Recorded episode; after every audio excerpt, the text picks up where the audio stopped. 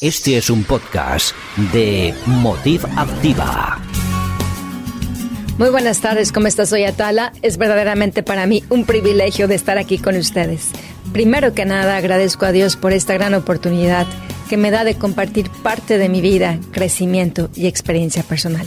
Y hoy más que nunca quiero invitarte a que te conectes conmigo en esos episodios en donde estaremos compartiendo no solamente temas de salud, pero también de crecimiento personal, en donde podemos descubrir juntos técnicas, herramientas que te van a ayudar a abrazar la vida con una perspectiva diferente. Pero no solo eso, aumentarán tu bienestar integral y mejorarán también tu salud. Esto es Sana y Empodérate con Atala. Muy buenas tardes, ¿cómo estás? Soy Atala. Es verdaderamente para mí un privilegio de estar aquí con ustedes. Primero que nada, agradezco a Dios por un día más de vida y también por permitirme compartir parte de mi vida, experiencias y crecimiento personal. Y bueno, ahora más que nada quiero darte la más cordial bienvenida a un episodio más de Sana y Empodérate con Atala. Y el tema que te vengo a compartir es un tema para mí eh, que es uno de los más valiosos en mi vida, porque esto expresa 15 años de experiencias vividas con pacientes internacionales y sus familias en el Centro Médico de Houston. Y lo que hoy quiero compartirte viene simplemente de algunas técnicas que he descubierto que ayudan al bienestar, a conectarse con la paz interior y con la fuerza interior de un ser humano. Es por eso que hoy, si ya sea que tú seas el que está cuidando a un ser querido o el paciente juntos pueden abrazar este presente, pero no partiendo del miedo y del dolor, sino del amor y del agradecimiento. Y primero que nada, hoy quiero recordarte que hay mucho por agradecer en la vida. Aún en esos momentos difíciles y vulnerables, hay que encontrarle la belleza. Yo sé que suena difícil, pero no lo es imposible. Y te voy a comentar, hace un año prácticamente tuve la oportunidad de poder compartir momento muy vulnerable con mi familia, que fue la enfermedad de mi padre y la pérdida de mi padre. Eh, para nadie es fácil cuando recibimos la noticia de que alguien tiene un cáncer o cualquier otra enfermedad. Simplemente el escuchar esa palabra crea conflicto, crea miedo, tal vez frustración, ¿sí? ansiedad ante lo desconocido. Pero sabes, yo decidí vivirlo de una manera diferente. Y te voy a decir que es posible. No solamente cuando te entrenas desde hace muchos años, simplemente porque es parte de la vida. Y yo estoy aquí para compartirte algunas de las técnicas que sé que funcionan y que sobre todo las cosas ayudan a tener más paz en esos momentos difíciles. Primero que nada, Recuerda que todos tenemos historias vividas. Número dos, aprende a enfocarte en el momento presente y sobre todo agradecerlo. Número tres, reconecta a esa persona con su historia, con lo que sigue siendo, no con lo que antes era. Número cuatro, no te olvides de ti mismo si tú estás cuidando a un ser querido, porque tú eres importante. ¿Sabes? Aquí voy a hacer una pausa. Cuando yo estaba cuidando a mi padre, yo recuerdo que me preguntaba qué me da felicidad, qué me da energía. Y empecé a hacer una autoevaluación, pero sobre todo a tomar acción. Yo recuerdo que decidí con toda la intención de invitar a mi cuerpo a relajarse. Me inscribí a clases de zumba y esa pequeña hora, no sabes todo el bienestar que me daba, porque era también eh, conectarme con la música, salir de casa, ver que seguía la vida, conectarme conmigo misma, darle actividad a no solamente a los pensamientos de dolor, simplemente a esa energía que te da el sentirte viva. ¿Por qué lo hice? Porque a través de esa pequeña hora que invertí en mí, podía llegar y compartir desde otro punto de vista, con otra energía, el momento a momento con mi padre, también con mi familia. Esos momentos son muy importantes y como te digo, no te puedes olvidar de ellos. Al contrario, encuentra lo que te gusta, lo que te hace feliz, lo que te da paz, porque todo eso aumenta tu bienestar y te da una fuerza interior para que la compartas al momento de regresar a casa o al hospital a cuidar a ese ser querido. Recuerda que cuando estamos cuidando a alguien, lo que menos nos interesa es cuidar a nosotros mismos, pero somos importantes. A medida que tú te cuidas, tú puedes cuidar mejor a cualquier otra persona.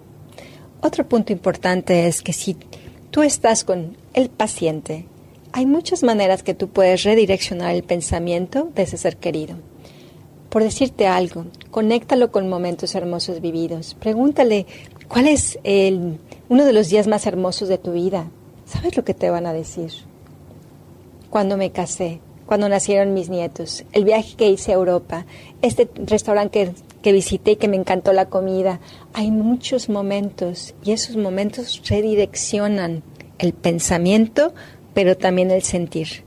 Aumentan lo que es el bienestar porque se está conectando con momentos amables, momentos hermosos, porque hay ese bienestar, sensación de bienestar. Recordemos algo, cuando estamos en un hospital o cuidando a un ser querido en casa, ¿sí?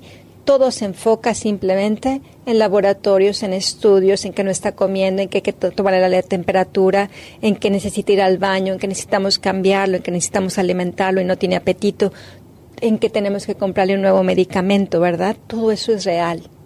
Pero también es real que hay que aumentar la conciencia para elevar y fortalecer el espíritu, para agradecer juntos que esa experiencia también nos va a dejar un gran propósito de vida y una mejor relación con nosotros mismos y con la familia.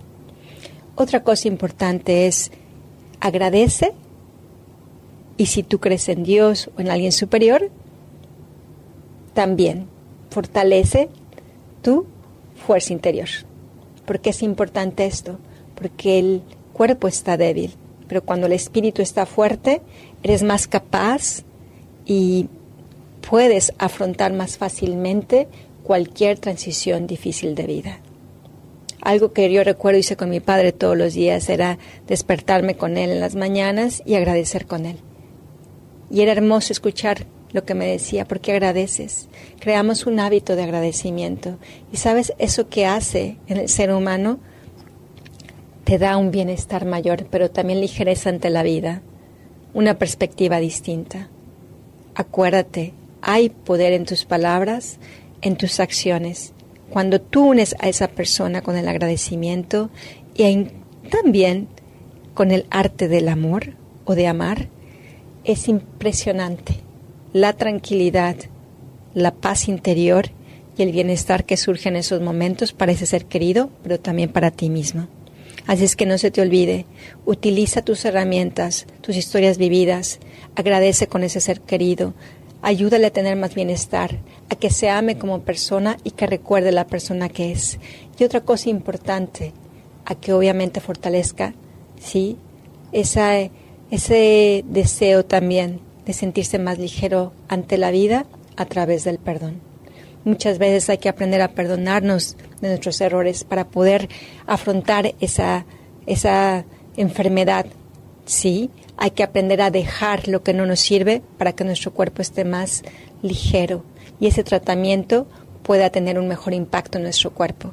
Hay que aprender a soltar. Esa parte es fundamental. Aplicar el arte de perdón y ayudar a ese ser querido a perdonarse o a perdonar a alguien más, eso vale oro. Yo sé que lo puedes hacer. Sé creativo, utiliza tus recursos, pero sobre todo también utiliza el amor en ese sentido, porque el amor sana, edifica y te permite que esos momentos se pasen con más paz, se afronten con una tranquilidad mayor y sobre todo también que unifique relaciones. Esa parte no te puedes, no te puedes olvidar. Hoy simplemente te quiero dejar con un solo pensamiento. Si estás afrontando una enfermedad, si estás eh, cuidando a un ser querido también, no te olvides de ti, no te olvides de unificar a través de las historias vividas partiendo del amor, del agradecimiento y sobre todas las cosas recordando que algo más te está dejando de sabiduría esta experiencia. No te enfoques solamente en el dolor. Transfórmalo en el crecimiento. Elige con lo que te quedas y agradece que en estos momentos tienes la oportunidad de cuidar a un ser querido, de estar presente en su vida, de quedarte con lo mejor y sobre todas las cosas, de expresar el amor abiertamente, así como el arte del perdón. Con muchísimo cariño, Atala. Y si tú te quieres comunicar conmigo para que te pueda dar más tips de cómo cuidar a un ser querido o cómo cuidarte cuando estás cuidando a un ser querido, por favor comunícate conmigo a Instagram, eh, donde me puedes encontrar como Atala Coach, en Facebook como Atala Coach y en LinkedIn como Atala Tobar.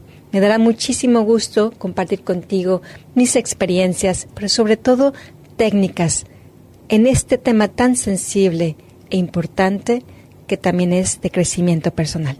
Con muchísimo cariño, Atala. Gracias por escuchar el podcast. Visita nuestra página motiva.network y nuestras redes para más podcasts.